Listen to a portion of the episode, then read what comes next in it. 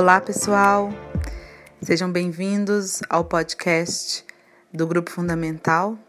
Aqui quem fala é Maria Carolina Mariano, eu sou diretora de inovação e comunicação do grupo e quero dar muito as boas-vindas a todo mundo que está aqui. Neste primeiro podcast, a gente tem a honra de ouvir é, um trecho da palestra e do bate-papo que aconteceu no Summit Edu, um evento promovido por nós, do Grupo Fundamental, para a gente dialogar, conversar a respeito dos processos educacionais que acontecem hoje no mundo. Esse evento aconteceu no último mês de março de 2019 e ele contou com algumas sessões temáticas. E são essas as sessões temáticas que a gente vai ouvir neste podcast. A primeira sessão do Summit Edu, que aconteceu no WeWork, é, foi com um convidado super especial, Leonardo Drummond, que hoje dirige, é o head de inovação educacional do Grupo Anima. E quem mediou essa conversa foi a professora Lígia Ribeiro, que é coordenadora da Casa Fundamental, coordenadora pedagógica da Casa Fundamental e coordenadora de língua portuguesa do Instituto Gabriela Leopoldina. E o tema dessa sessão foi formação de professores.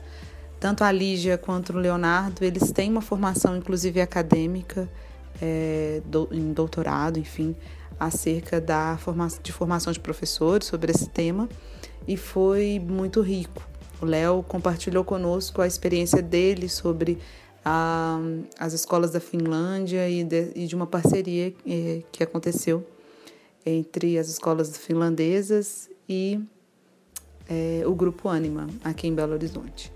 Então, é, aproveitem eu tenho certeza que vocês vão sair desse bate-papo cheio de insights e de novas possibilidades de trabalho. Um abraço e divirtam-se.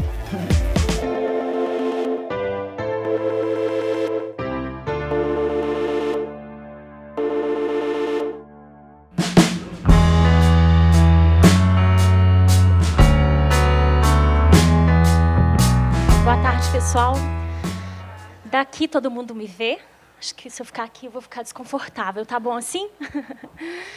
bom, eu fazia uma lembrança do meu processo de formação até aqui.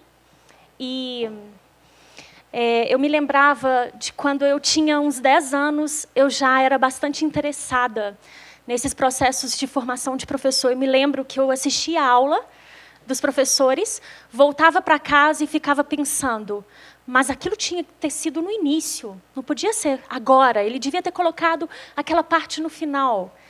Então, eu sou desde sempre uma pessoa bastante interessada, desde iniciação científica, depois que eu fui para para a universidade, muito interessada sobre os processos de formação de professores. E essa sessão do Summit Edu, essa primeira sessão, ela inaugura muitas das nossas inquietações no contexto é, das nossas formações de professores, porque nós temos uma formação semanal no, na nossa casa fundamental. E essas inquietações, elas fizeram, então, é, nascer esse summit com essas quatro abordagens que vocês vão ter contato aqui hoje, certo? Então, é, a gente vai perpassar aqui por espaços de aprendizagem, por PBL, que é aprendizagem baseada em projetos, por aprendizagem criativa. E para a gente abrir, então, essa tarde de compartilhamento, né, eu gostaria de chamar o Léo Drummond.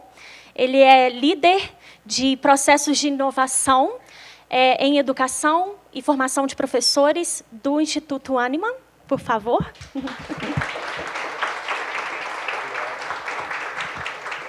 e como vai funcionar, então, a nossa sessão? O Léo tem um momento de apresentação do trabalho dele a partir de agora.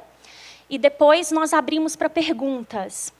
É, no momento eu inicio com perguntas nossas, né? E depois vocês já podem, inclusive, desde o início, irem enviando as perguntas, porque eu vou fazer a seleção.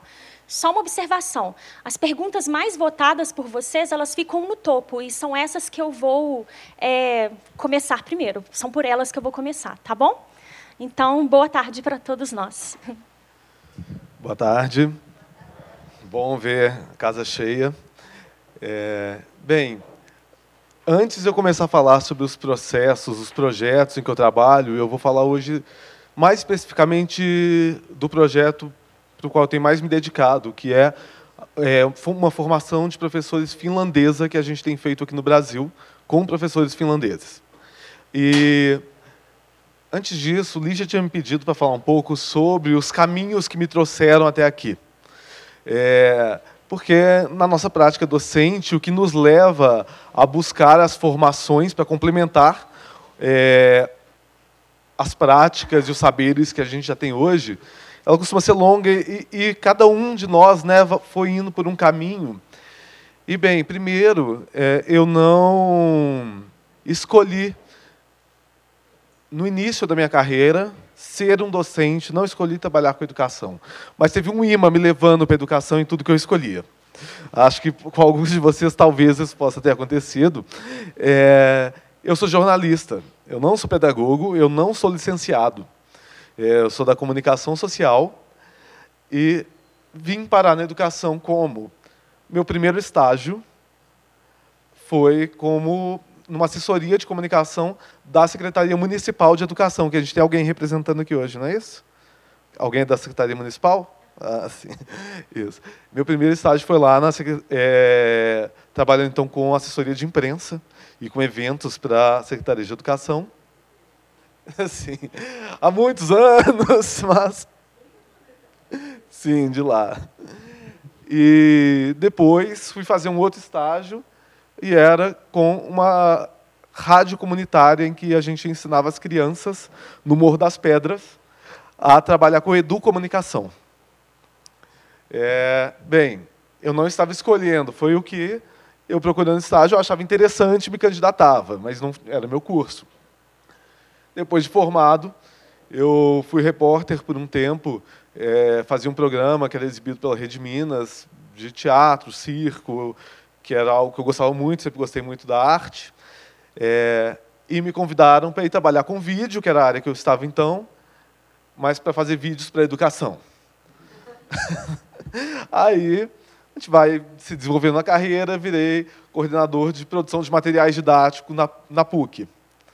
E aí a gente, enfim, fui para comunicação, mas tudo me chamava para educação, até que eu assumi que talvez eu deveria focar na educação, que eu estava gostando muito e as pessoas pareciam que estavam é, me dando boas oportunidades ali e me reconhecendo.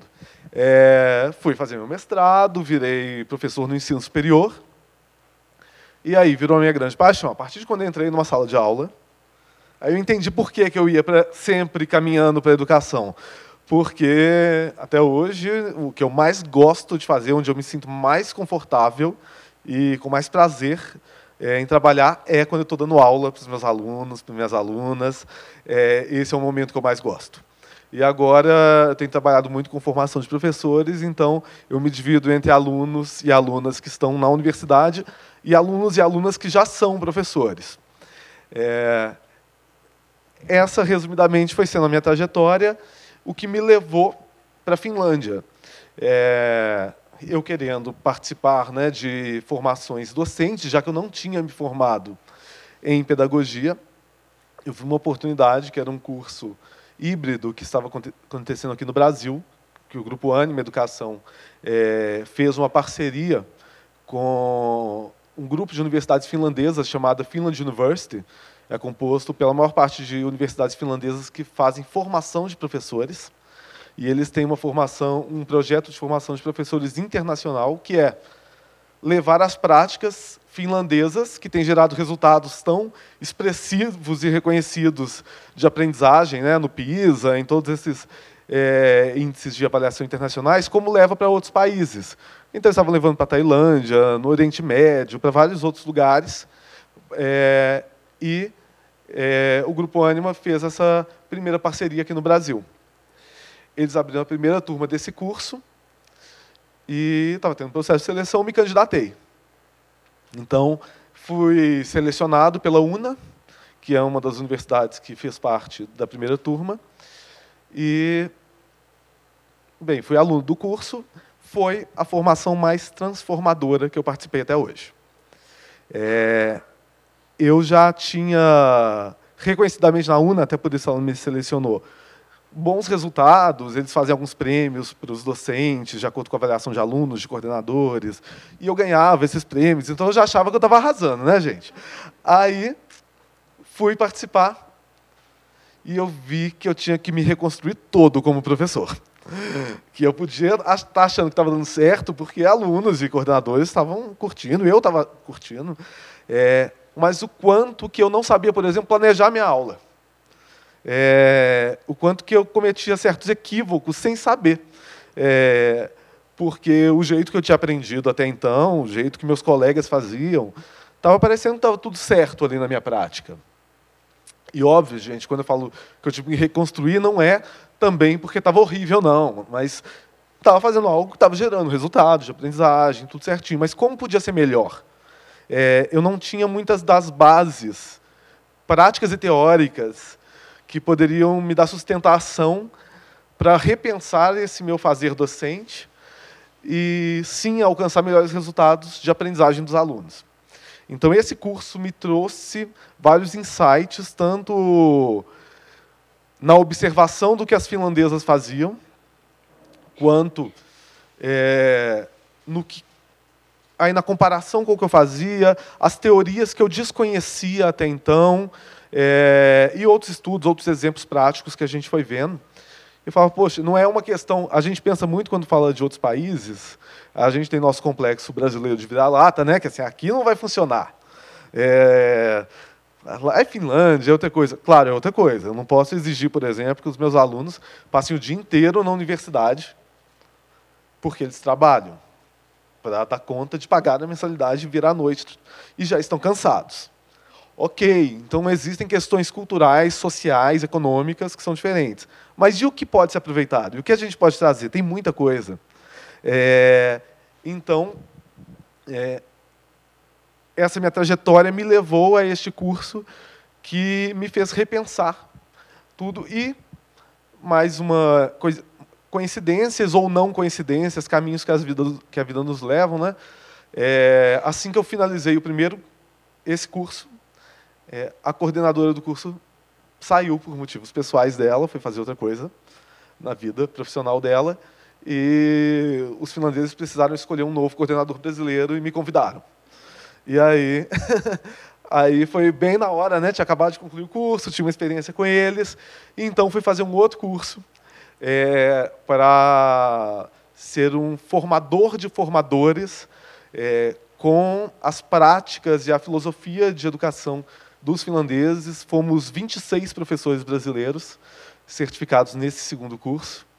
É, a gente no primeiro curso que eu fiz sobre as práticas finlandesas é, de ensino-aprendizagem, a gente já formou aqui no Brasil um pouco mais de 100 e estamos agora com uma outra turma. E 26 são formadores de formadores é, certificados então pela Universidade de Tampere. É, e esse é o meu caminho, então, para chegar onde eu vou chegar aqui agora, que é contar um pouco é, desses processos de formação docente é, da Finlândia.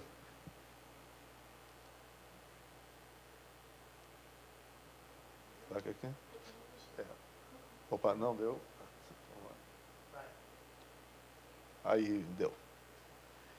Então, tem vários slides aqui, eu, não, eu vou passar muito rapidamente por alguns, tá? Vou focar mais em alguns outros que eu acho que podem ser mais interessantes. Mas bem, então, esse é um programa internacional que a gente chama de Teach and Learning Higher Education, porque, como ele foi aplicado até o momento em escolas de ensino superior, a gente trabalha todas as bases pedagógicas que são gerais para a educação, e depois a gente tem módulo específico do ensino superior.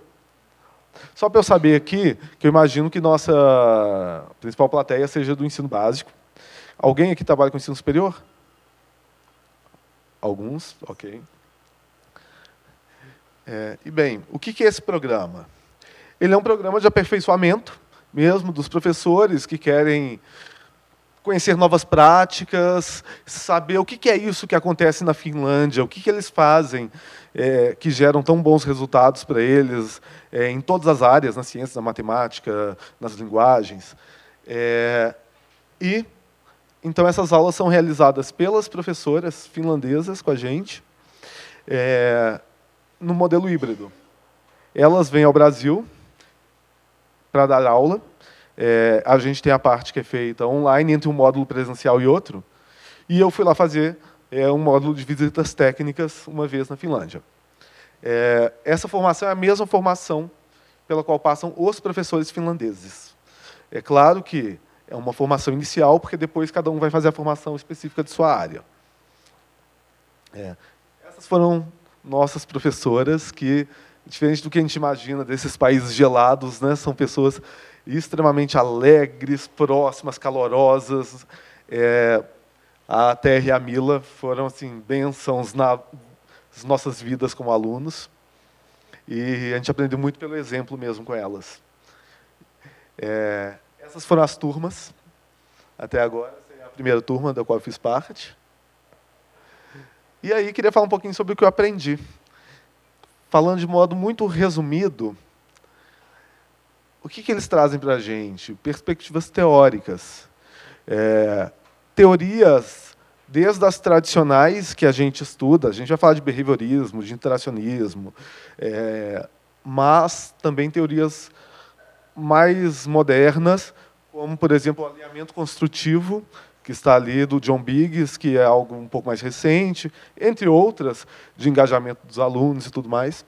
É, mas, de uma forma que eu já tinha estudado algumas teorias pedagógicas, claro, mas de uma forma muito diferente, muito relacionada com a teoria com a prática de fato em sala de aula, quando que eu estou usando, é, behaviorismo na hora em que eu estou gamificando minha aula. É, então, é, a gente vai trabalhar, é, a gente está falando de Vygotsky, mas como que Vygotsky está relacionado com essas práticas? A gente vai observar práticas de professores, a gente vai fazer é, avaliações, feedback entre pares. Então, a gente nunca separa a teoria da prática docente, da prática pedagógica. É, é, uma, é um curso muito prático, apesar de trabalhar essas teorias. O alinhamento construtivo foi uma teoria que me fez repensar mesmo é, a forma como eu planejava a aula. Por que, que eu vou pensar no conteúdo antes de pensar na avaliação? É, o objetivo de aprendizagem tem que ser o protagonista. É assim que eles trabalham lá e concordo muito. É, antes de eu pensar em qualquer coisa que eu vou trabalhar na minha sala de aula, eu tenho que ter muito claro qual que é o objetivo de aprendizagem para aqueles estudantes que estão ali. É, apenas depois disso que eu vou pensar, por exemplo, como então que eu vou ter evidência se o objetivo de aprendizagem foi alcançado ou não. Então, como que eu avalio isso? E se eu vou avaliar assim, então que atividades eu vou ter que trabalhar em sala? Que conteúdos eu tenho que trabalhar para trazer essa atividade? É um processo reverso né, de pensar a, o planejamento do docente, do que ele vai fazer em sala, e que foi interessantíssimo. É, é algo que todos os professores que fizeram o curso começaram a trabalhar, mudar a forma como fazem, e depois os resultados foram muito interessantes. A gente tem muitos resultados depois é, da sala de aula de cada um e também de como que os estudantes percebem o que o professor está fazendo. A gente sempre avaliou, avalia, a gente ainda está avaliando esses professores desde que fizeram o curso até hoje. Foi em 2017. Então, a gente vai vendo como que, nas narrativas dos docentes, é, eles percebem essa evolução, tanto da aprendizagem dos alunos quanto da própria prática e da autoestima como docente é, mas também de como que os alunos deles em cada semestre, como vai melhorando a avaliação de como eles são vistos. Então, é, é algo que está aí numa avaliação 360. Os coordenadores percebem a evolução, os alunos e o próprio professor também. É, como que a gente trabalha espaços de aprendizagem, e foi muito bom ver os espaços da Casa Fundamental, que é uma casa construída, é, também arquitetonicamente, é, pensando em como facilitar esse processo de aprendizagem, como que eles precisam ser pensados para essas atividades e como é mais fácil pensar os espaços do que a gente imagina. É óbvio que o nosso sonho é ter um espaço igual a casa fundamental, mas não é a realidade de muitos de nós. Né? É, e se não é, o que, que a gente faz com esses espaços?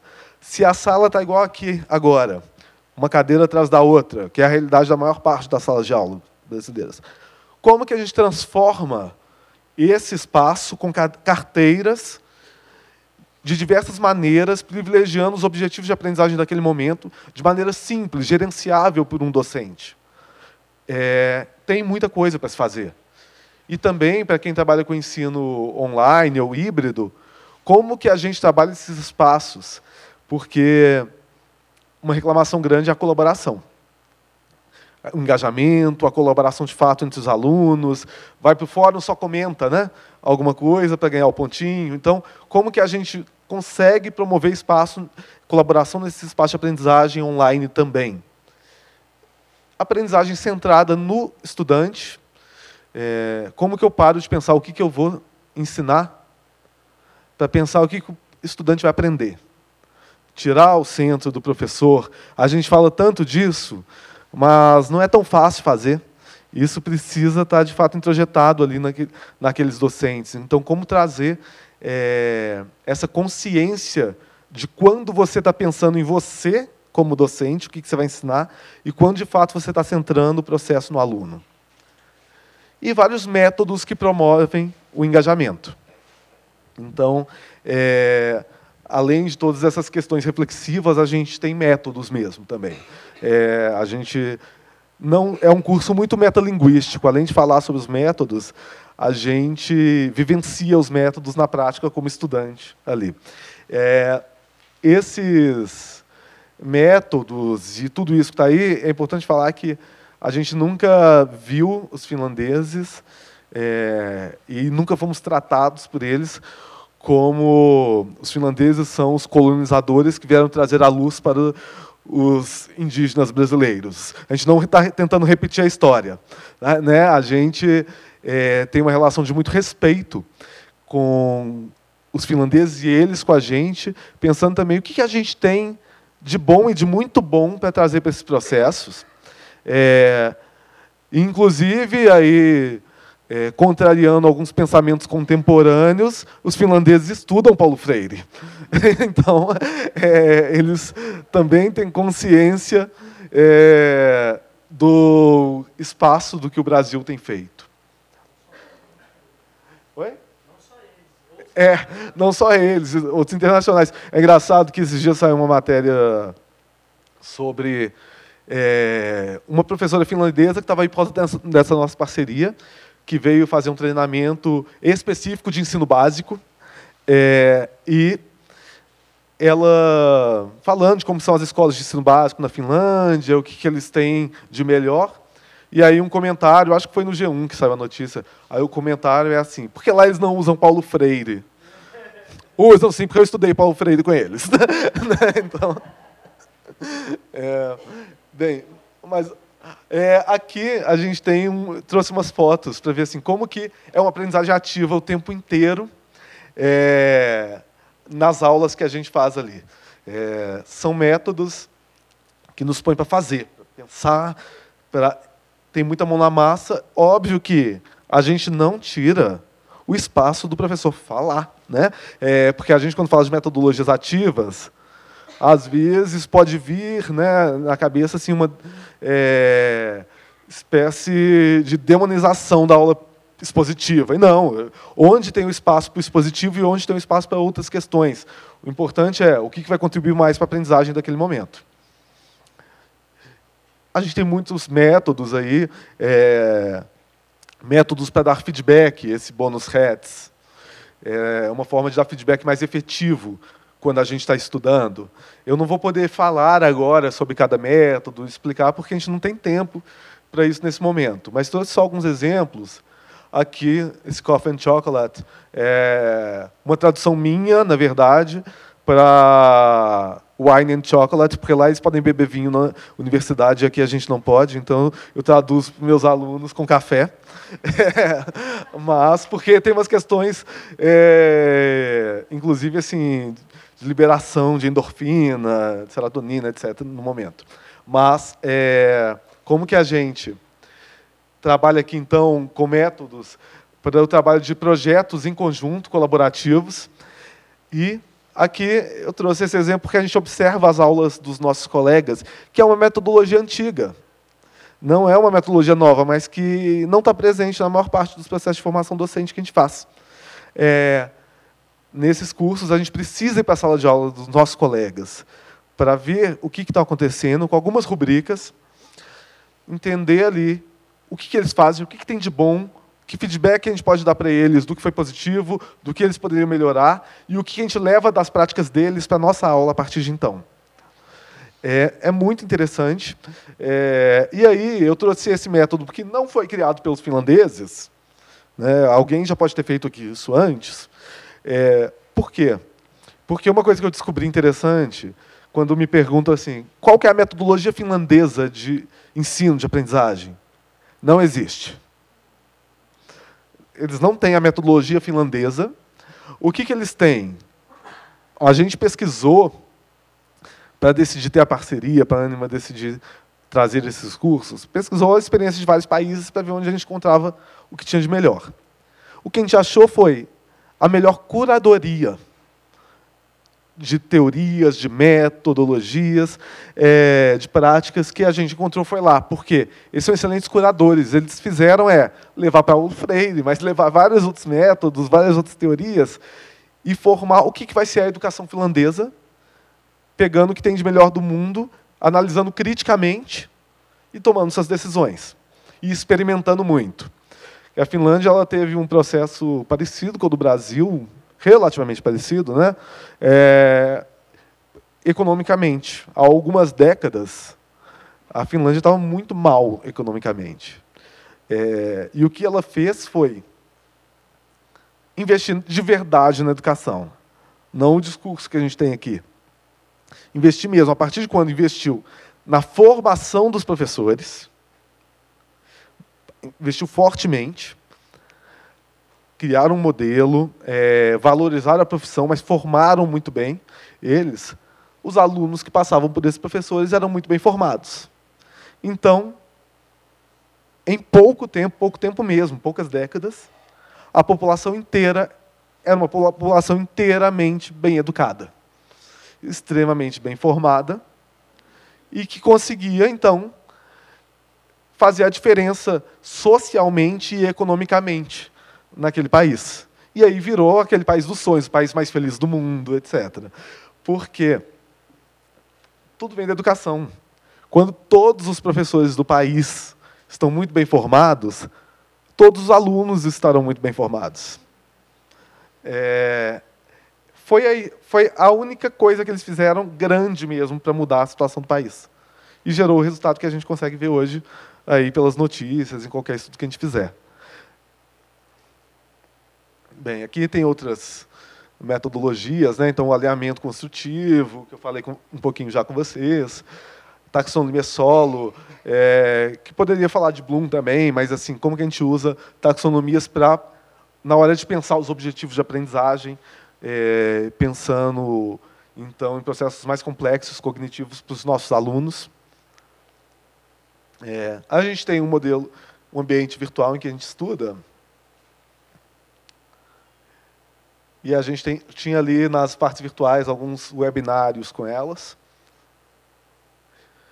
E aqui a gente tem muitas falas sobre o que os nossos participantes aprenderam. Já está com tempo? Como que está?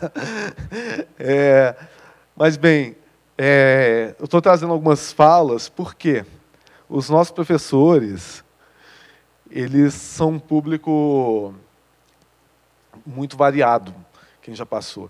Tem pedagogas, tem professores licenciados é, e licenciadas da história, da geografia, da linguística, de várias áreas, todas que vocês imaginar, todas as licenciaturas, e tem professores professoras que nunca fizeram é, um estudo pedagógico. Então, mas que estão na universidade, um engenheiro, que é um excelente engenheiro, é, se comunica bem, então ele está pronto para ir para a universidade dar aula. É assim que hoje se fun funciona o mercado é, educacional brasileiro. Você seleciona pelo conhecimento técnico daquela área específica, os professores. Então, é, é multidisciplinar. E aí a gente colocando a pedagoga para trabalhar com o engenheiro. É, a professora de português com a professora de história trabalhando com o arquiteto, no mesmo grupo de estudos. E como que isso foi bom? Porque, primeiro, essas questões pedagógicas todas não estavam tão claras também para os pedagogos, pedagogas, para os licenciados, é, muito menos para aqueles que não tinham feito esses estudos. E como que um ajudou o outro, como que as perspectivas é, de um e de outro acabam ajudando, as experiências, nesse repensar e no crescimento da comunidade acadêmica, porque a gente acredita muito que o desenvolvimento do docente ele passa pelo desenvolvimento de uma comunidade docente.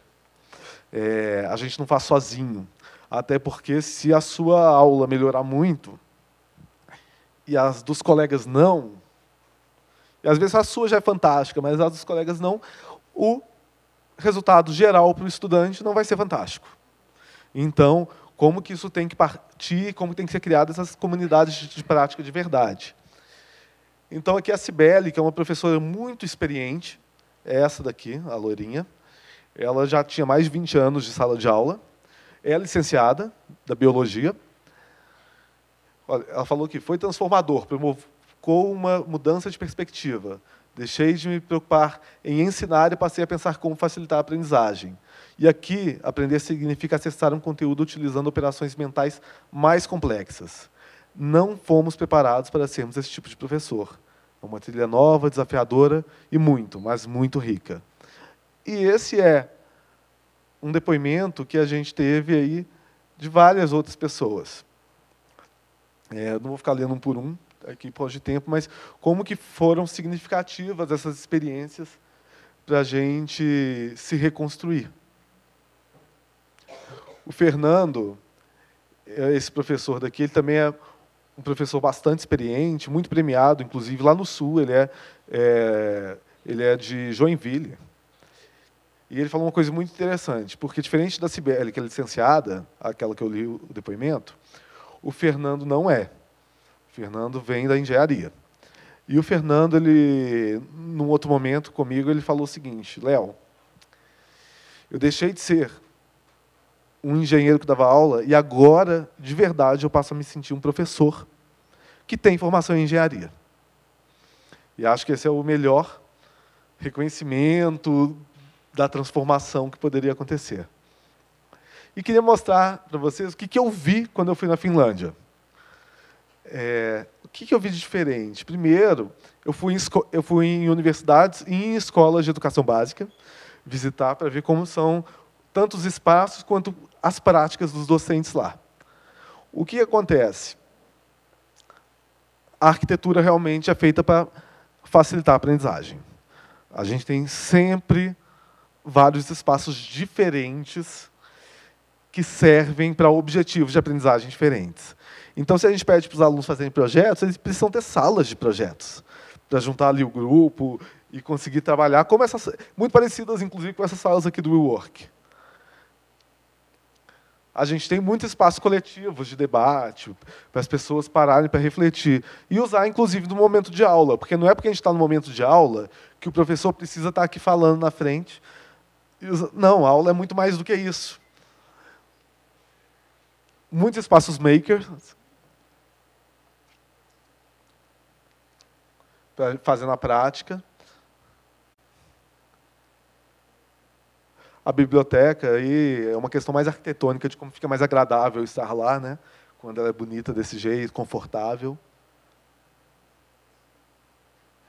Aqui é muito interessante esse espaço, que está escrito que é um lugar de trabalho em grupo. E olha, aqui nunca é quieto. É, é ok você fazer um pouco de barulho aqui, mas considerando os outros. Mas, se assim mesmo você precisa de um lugar silencioso, de um lugar quieto, talvez você não vai achar isso aqui.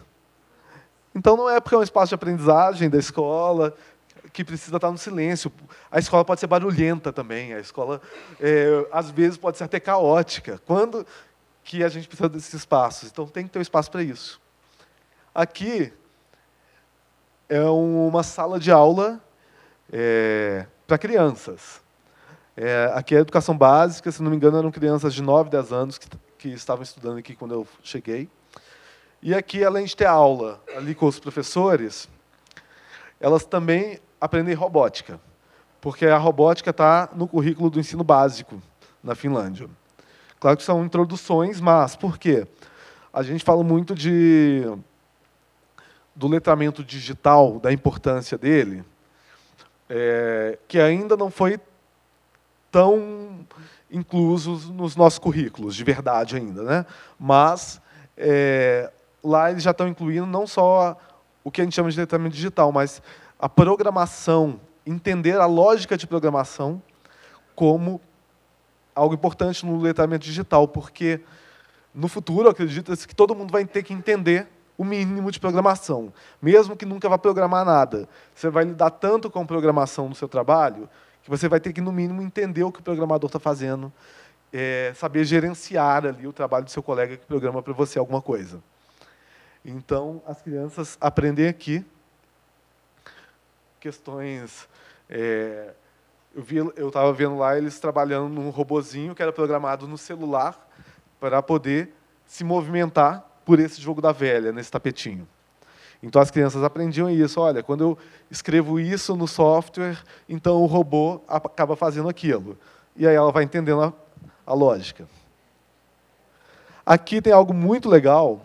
Esse aqui é um laboratório, mas que tem aulas também do currículo da educação básica, é, em que, que eles chamam de aula, eles chamam de economia doméstica. Mas não é só economia doméstica. É, eles aprendem nutrição, mas aí a criança vai aprender a preparar o próprio alimento, é, fazer alimentos saudáveis. A criança vai aprender a pensar na economia na hora que ela está pensando nos alimentos. Então, como ser sustentável no mundo. Então, ela vai aprender todas as questões relacionadas a esse ambiente da casa. E aqui a criança também, já, a criança e o adolescente, eles aprendem a se virar na vida. Isso é disciplina da escola. Todo mundo vai sair da escola, do ensino básico, sabendo consertar a cadeira se ela quebrar em casa. Todo mundo sai de lá sabendo costurar sua roupa se precisar. Então, é, é um espaço maker para as crianças aprenderem a se virar na vida. Porque eles acreditam muito, isso está no currículo, que a escola não vai só trazer os conteúdos ali de matemática, de português, de ciências, que a escola tem que trazer estudo, tem que desenvolver todas as competências que estão no currículo nessas disciplinas, mas que ninguém pode sair só com isso da escola que tem que sair um cidadão responsável, um indivíduo, um cidadão e um profissional, ou pelo menos preparado para se tornar futuramente um profissional e que dê conta da sua vida e que dê conta de colaborar para a vida dos outros. Então, eles têm um currículo já pensado e práticas de aprendizagem para isso. Então, isso foi um pouco do que eu vi é, em loco, lá na Finlândia, e que eu achei muito interessante de compartilhar com vocês. É, a gente escreveu um livro que acabou de ser lançado. Vou deixar aqui. Se quiserem ir passando de mão em mão. Foi.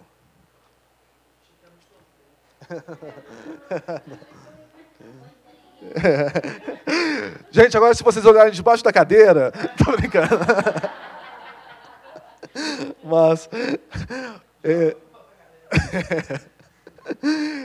Mas a gente escreveu um livro agora, eu e o Raul, que foi o organizador junto comigo, com experiências práticas dessas aprendizagens com os finlandeses.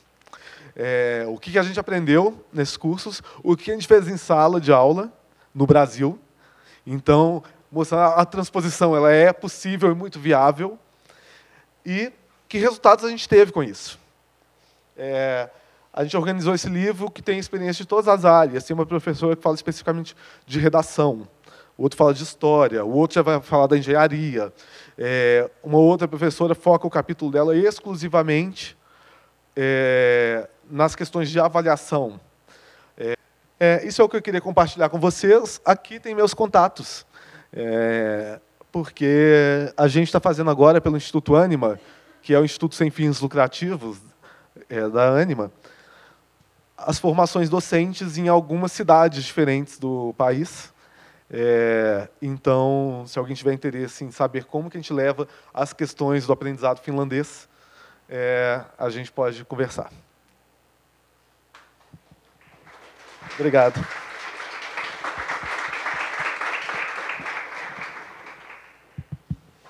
Pessoal, eu vou começar com duas perguntas minhas aqui, ok? E passo para as perguntas que vocês já foram selecionando aí.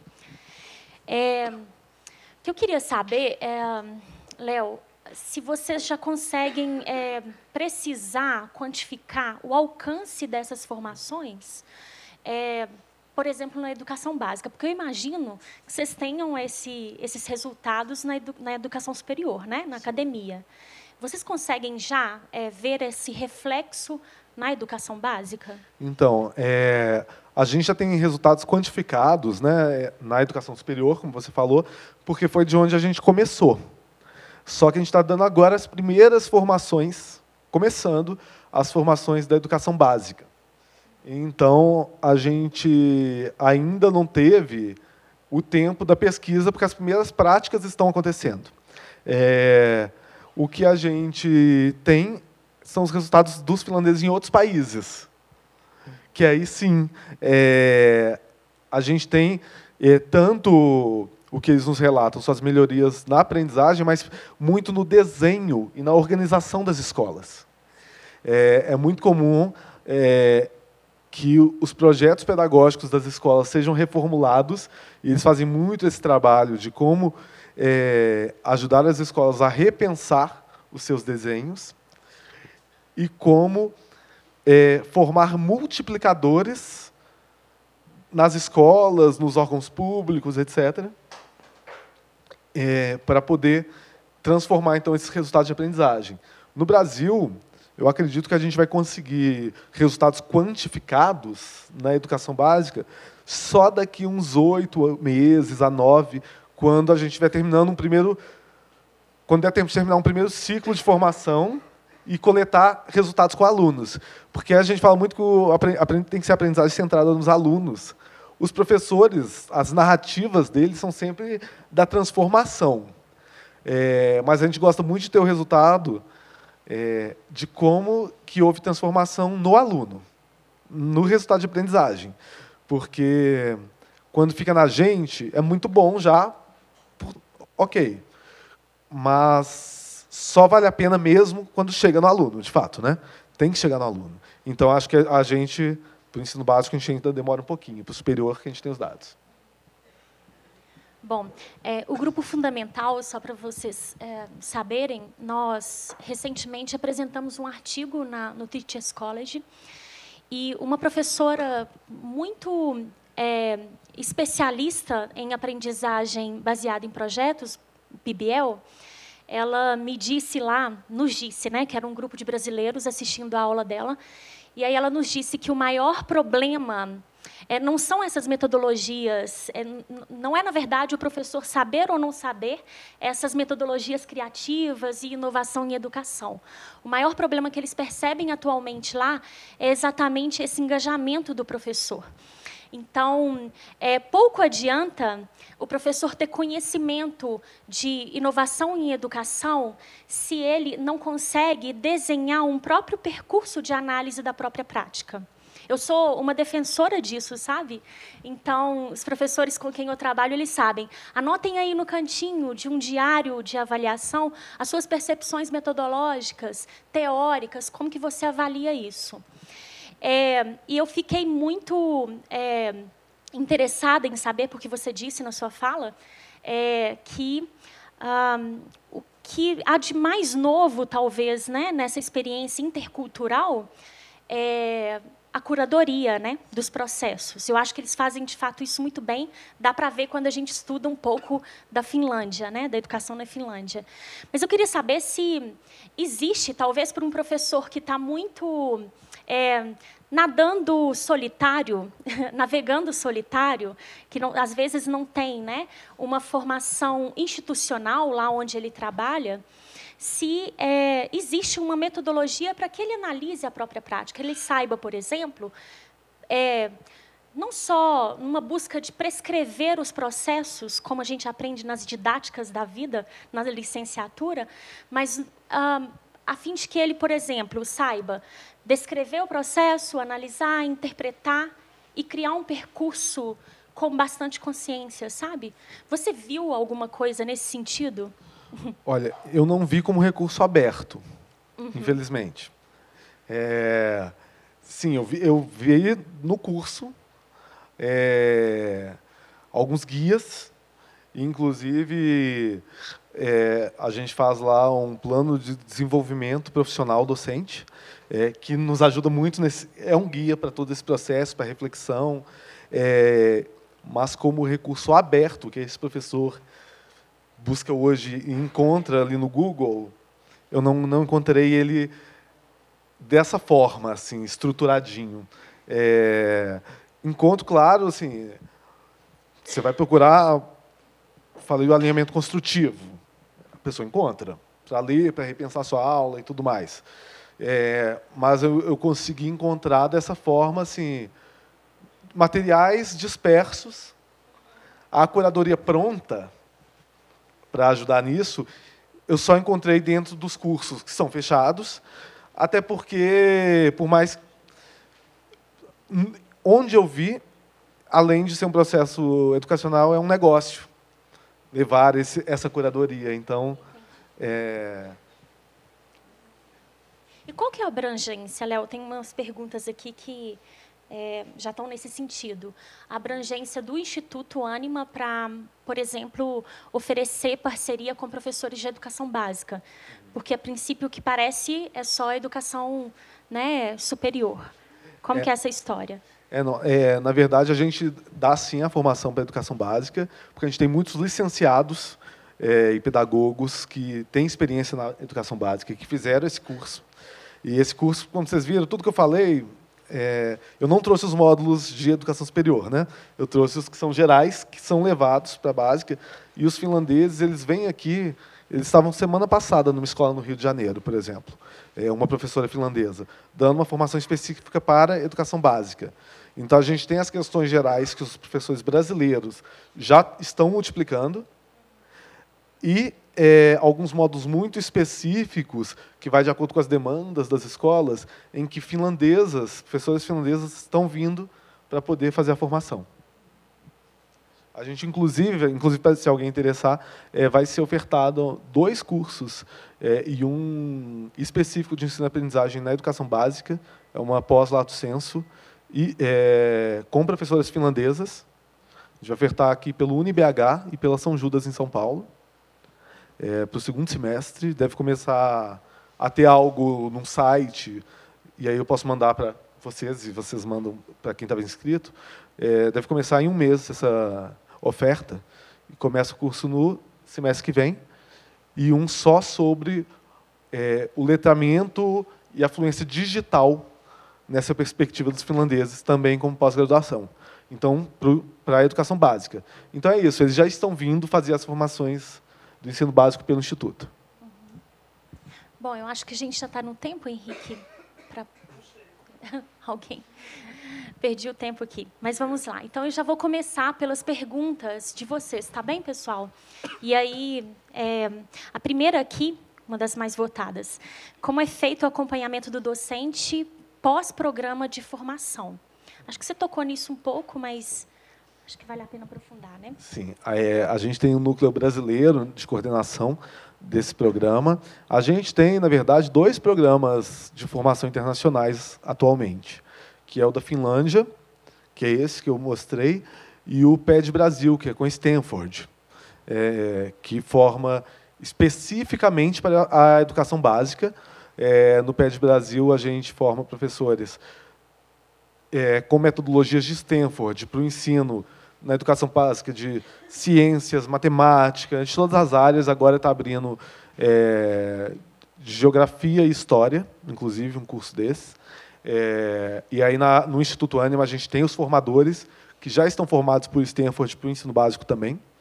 É, e aí a diferença é a Finlândia pega muito uma base geral de pedagogia, metodologias pra, e Stanford a gente tem a parceria para formar especificamente as áreas. É, e o acompanhamento ele se dá por essa por esse núcleo de coordenação é, dos projetos internacionais, que sou eu é, e mais dois coordenadores, uma coordenadora e um coordenador, que a gente acompanha é, esses professores tanto no contato pessoal, as conversas com eles, entender as práticas, o que está acontecendo, como eles se veem, como também como estão as turmas dessas pessoas. É, como estão os resultados das avaliações, como estão os resultados na visão dos alunos, dos coordenadores de curso. Então, é um acompanhamento processual contínuo que a gente tem feito. Ótimo. É, tem uma aqui que subiu de novo, gente. Estão muito interessados nessa aqui de considerando o contexto educacional no Brasil e o sucateamento das escolas públicas. Essa era esperada. Em geral, como pode se dar a transformação por meio de formação?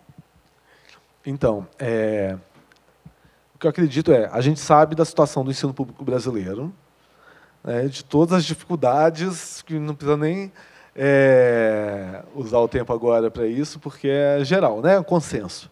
É, e, bem, o que acontece? A transformação pela formação de professores, é, eu acredito demais. É, é, claro que um professor bem formado ele vai estar munido de práticas é, muito melhores, é, que podem gerar resultados de excelência, e diferente daquele que não tem uma formação tão consistente. Mas como que o professor vai estar engajado para se formar bem, para ir para a sala de aula, para fazer uma boa prática? Então, é, como está esse plano de cargos e salários na educação? Como estão as situações das escolas? É, questões práticas mesmo. Isso tem que vir junto, é claro. É, mas são frentes muito diferentes de trabalho. O que, que eu acredito é que, no mundo ideal, a gente tem as duas questões. A gente tem todas as situações do docente da escola bem resolvidas e todos os docentes muito bem formados onde a gente atuar, se não é possível atuar simultaneamente nos dois, onde a gente conseguir atuar vai trazer melhores resultados. Não os perfeitos, porque os resultados perfeitos a gente vai ter quando é, todos esses itens, todas essas frentes casarem e estiverem bem desenvolvidas. Mas se a gente forma bem nossos professores, certamente a gente tem resultados mais bem é, executados, a gente vai ter resultados melhores do que se a gente não está formando eles bem. Por outro lado, independente de formação, se a gente melhora as condições de trabalho docente, a gente vai ter resultados melhores do que se não tem boas condições. Então, é, o, o, que eu falo quando aparece essa questão é assim, olha, o sonho é resolver tudo. Mas se a gente não consegue resolver tudo neste momento, o que, que a gente vai batalhar agora? Qual é a primeira batalha que a gente vai vencer? Uma delas a gente vai ter que escolher então, assim, o que, que a gente consegue. Por onde a gente consegue começar? É pela formação ou são por outras questões? O importante é não manter do jeito que está. Pessoal, encerrou o tempo, mas como o Cacá disse no início, essa é uma experiência para a gente iniciar compartilhamento de ideias, reflexões, e acho que ficou aqui, abriu uma porta né, para a gente estabelecer, continuar estabelecendo é, reflexões em torno dessas questões de aprendizagem, espaço de aprendizagem, metodologia ativa, o que é isso, PBL. Então, a gente precisa estudar, né? Sempre, né? É. Aliás, escolhemos educação já é uma escolha por estudar para sempre, né? É, exatamente. Obrigada, Léo. Muito obrigada. Obrigado a vocês. Obrigado, gente. Prazer.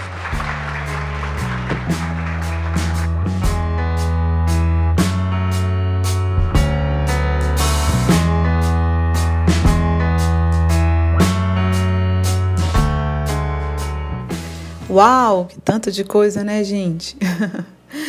então foi isso, assim, assim terminou a nossa primeira sessão do Summit Edu 2019. Summit Edu que aconteceu em março de 2019, lá no WeWork da Savassi. E o, o, o Summit Edu é um evento que foi pensado para os professores do Grupo Fundamental, um grupo que comanda o Instituto Gabriela Leopoldina e a Casa Fundamental aqui em Belo Horizonte.